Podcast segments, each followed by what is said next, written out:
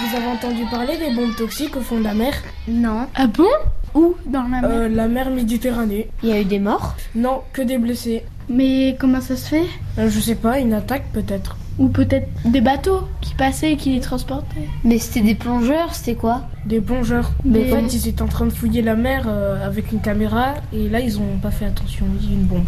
Mais Et comment, comment ça fait pour les blesser Bah, il y avait des, il y avait plein de sports à l'intérieur. C'est et quoi du coup ça s'est dispersé dans la dans l'eau. Ouais, le sport, euh, c'est euh, des petites euh, poussières vertes qui ont dans le corps et qui explosent tout.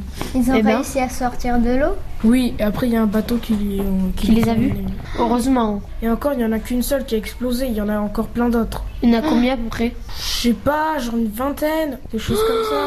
Mais c'est dangereux Ah, si, Déjà si- pour si le- un bateau passe et que les hélices font euh, des ondes dans la mer, tout peut exploser, ça peut faire une marée qui peut tuer tout le Et monde. puis, c'est des bombes euh, très puissantes, euh, donc elles sont assez puissantes pour remonter jusqu'au bateau.